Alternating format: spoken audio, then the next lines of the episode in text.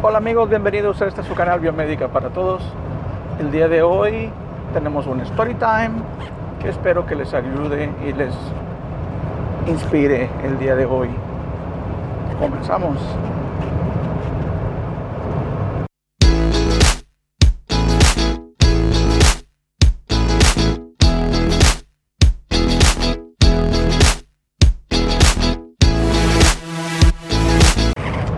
Muy bien, empezamos. Disculpen el ruido. Hay mucho aire afuera. Voy ya de regreso a mi casa de un viaje donde fuimos a dar unos mantenimientos. Y lamentablemente nos toca mucho ruido, mucho aire. Espero que no se note mucho en la grabación. Bien, en los últimos meses he estado recibiendo, bueno, he estado leyendo más que nada, eh, muchos comentarios, tanto en Facebook como hace poco que tengo una cuenta de LinkedIn y veo que hay mucha eh, desesperación por parte de los jóvenes que salen de la carrera de biomédica y que por alguna razón pues, las cosas no han salido tan bien como ellos pensaban. Les voy a contar una historia. Hace pues, ya muchos años, yo creo que unos 20 años más o menos, yo me encontraba como ustedes, sin trabajo, sin oportunidad no tenía a dónde ir, no tenía nada que hacer. Y pues la verdad, el recibo de la luz llega cada mes. Y los demás gastos de la casa. Entonces, un amigo me dijo, ¿sabes qué? Hay un trabajo allá en el Bajío. Si te animas, te contacto para que vayas. Y le dije, pues sí, órale, está bien, que no sé de qué se trate, pero pues yo estoy puesto. Me despedí de mi esposa, le dije, ¿sabes qué? Pues voy a estar unos cuatro días por allá y yo creo que regreso para el fin de semana. Y agarré camino. El Bajío, bueno, que no es de México, el Bajío es la zona centro de la República. Abarca más o menos desde Querétaro hasta Guadalajara. Era una ciudad ahí del Bajío. Y cuando llegué me llevaron a un hospital y me dijeron, mira, el trabajo que hay que hacer es esto, esto y esto y después de que me lo explicaron, eh, la verdad no era, para comenzar no era legal y tampoco era moral. Iba en contra de todos mis principios. Y yo dije, después de pensarlo un buen rato, porque la verdad la oferta era muy buena, les dije, ¿saben qué? No, no, no, yo no le entro, yo no le atoro. dijeron, bueno, pues tú te lo pierdes. Salí desconsolado, destruido. Dije, oh, me regreso. La verdad traía muy poco dinero. Apenas completaba los gastos mínimos para lo que tenía que hacer y esperaba cobrar esa semana y regresar con dinero a la casa. Y la verdad no quería regresar, pues ahora sí que derrotado. Di varias vueltas en mi auto, eh, ir por la ciudad. Y la verdad, por más que pensaba, dije, no sé qué hacer, no sé qué hacer. Me detuve en un parque para no gastar más gasolina. Y dije, bueno, solo tengo para unos pocos pesos para comer. Y la verdad si acaso para medio camino de gasolina. Y no puedo regresar porque pues, vine con un propósito recargué mi cabeza en el volante y pensaba y pensaba y pensaba, ¿qué voy a hacer? Volteé donde estaba el asiento del pasajero y encontré la solución a mis problemas. Era mi maleta de herramientas. Y me dije, si tengo con qué, tengo que buscar a quién. Inmediatamente me enderecé, prendí el auto y avancé. Me encontraba en la ciudad de Aguascalientes, en el centro de la ciudad. Y cerca del centro hay una zona de muchos médicos. Y dije, pues por aquí tiene que haber algo. Yo no tenía mucha experiencia en muchos equipos, pero la poca que tenía me había servido bastante durante mucho tiempo. Yendo por la calle vi un consultorio médico y llega aquí mero.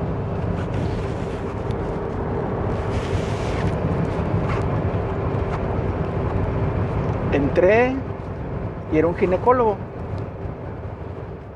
Y me dijo, y yo le comenté, soy ingeniero, me, eh, reparo equipos médicos, veo que usted es ginecólogo.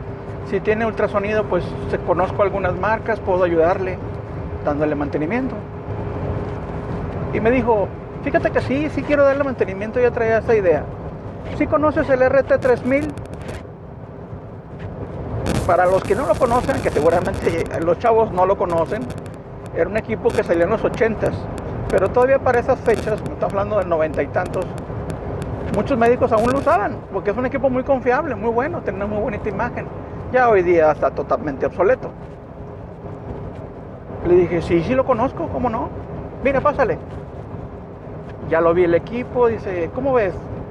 ¿Cuándo le podrás dar mantenimiento? Cuando usted diga, usted nomás dígame y yo vengo. Y me dijo, ¿sabes que ahorita como a las 3 termino mi consulta y me voy al hospital? Si quieres, quédate y tú dale el mantenimiento. Eran como las 11 de la mañana cuando me dijo eso. Le dije, no te preocupes, si que yo regreso a las 3 de la tarde. No, me, me puse a hacerme menso ahí alrededor. Me di vueltas y vueltas, me paré en un parque, fui a un centro comercial, me compré un refresco, y por ahí de las dos y media ya me fui y me presenté, el médico me recibió, dijo, aquí te quedas, y ahí le dices a la secretaria, cuando termines y ya me avisas. Cabe recordar que en esa época no había teléfono celular, no había internet, no había mensajes, no había redes sociales, no había nada. Yo me puse a trabajar, más o menos para las 6 de la tarde terminé. Salí y le dije a la secretaria, ya terminé, señorita. Ah, muy bien, me dijo el doctor que cuando terminara fuera por favor al hospital, que ahí le iba a pagar. Ok, ¿qué hospital es? No, pues ya me dijo cuál era y ya me, dio las instrucciones y yo fui a, a cobrarle al médico. Me presenté en, el hospital, el doctor tal, sí, ¿cómo no? Ahorita viene. Saliendo, él me dijo, aquí está tu dinero, mira, quedó todo bien, todo perfecto, no hay ningún problema, todo está muy buen, muy buen equipo, funciona muy bien. Fíjate que un amigo amigo aquí también me dijo que si podías ir a darle mantenimiento porque tiene uno igual. Oh, sí, cómo no. Me dio su dirección y a la mañana siguiente me presenté con este médico. Cuando, cuando estaba esperando para que me recibiera, vi que era ese ya no era un consultorio, era un edificio con varios, varios médicos. Vi que había varios ginecólogos después de que me recibió él y me dijo, sí, como no, si quieres, yo ahorita a la una, una y media voy a hacer unas cosas y me tardo unas cuatro o cinco horas. ¿Cuánto tiempo te tardas? No, pues con tres horas tengo. Ah, perfecto. En ese rato salí y fui a ver a otro médico que estaba ahí enfrente y a otro y encontré a otro médico ahí que estaba consultando. Y me dijo, sí, dígate que estaba buscando un ingeniero, por aquí no hay. ¿Sí conoces el RT3000? Digo, pues claro que sí. Es más, acabo de darle servicio a este médico. Ah, sí, es amigo mío, ¿cómo no? Fuiste con él, sí, estuve ayer y hoy voy a darle a la una a su vecino de enfrente. Hombre, terminando con él, vente conmigo. Ah, ok, perfecto. Para hacerse las cortas, en dos días di tres mantenimientos. En ese entonces yo cobraba dos mil pesos por mantenimiento. Estamos hablando de los 80, ¿no? Que hoy vendrían siendo los tres mantenimientos 25 mil pesos, más o menos, entre 20 y 25 mil pesos. De estar sin un peso en dos días, tuve para poder regresar a mi casa, pagar deudas y hasta darnos un paseíto. Recuerden siempre que la suerte es la unión de la oportunidad y la preparación. Si ustedes no están preparados, verán pasar las oportunidades y nunca será para ustedes. Les voy a decir lo que yo he soñado que en un futuro llegue a ser la biomédica en México o en cualquier parte de América Latina, porque realmente somos iguales. Diferentes los gringos y los alemanes, esos son diferentes totalmente, ellos funcionan de otra manera. Pero nosotros como América Latina yo he pensado, digo, ¿cómo podemos cambiar esta situación? Porque no solamente es la falta de trabajo, sino aparte son los trabajos mal pagados. Yo pensaba, bueno, yo creo que la, solución no es rápida, Pero si ustedes como jóvenes se ponen las pilas, pueden cambiar la situación. Y yo pensaba, lo que tienen que hacer los chavos es desde que están en la escuela, decidir qué área de la biomédica es la que más les interesa. Si han tomado la decisión de ser ingenieros de servicio, decidan qué equipo es el que más les interesa aprender. Y les diré que no hay un equipo malo o peor que otro. Tengo un buen amigo, bueno, sí, tengo un buen amigo conocido que solo se dedica a los desfibriladores. Y yo podría decir, bueno, pues ¿qué tanto le puedes sacar un desfibrilador? ¿Qué tanto puedes hacer con eso? Pues cree que le va muy bien. Y solo, es, solo hace eso. Probablemente ve otras cosas. Pero él se ha especializado tanto en, esas cosas, en ese equipo, que hoy lo buscan inmediatamente. ¿Sabes que necesito un desfibrilador? De con ese chavo. Él lo tiene. Yo pienso que ustedes como estudiantes de biomédica o aún cuando se acaban de salir de la escuela, pues inmediatamente busquen qué de todo el hospital me interesa, qué de todo el hospital me gusta.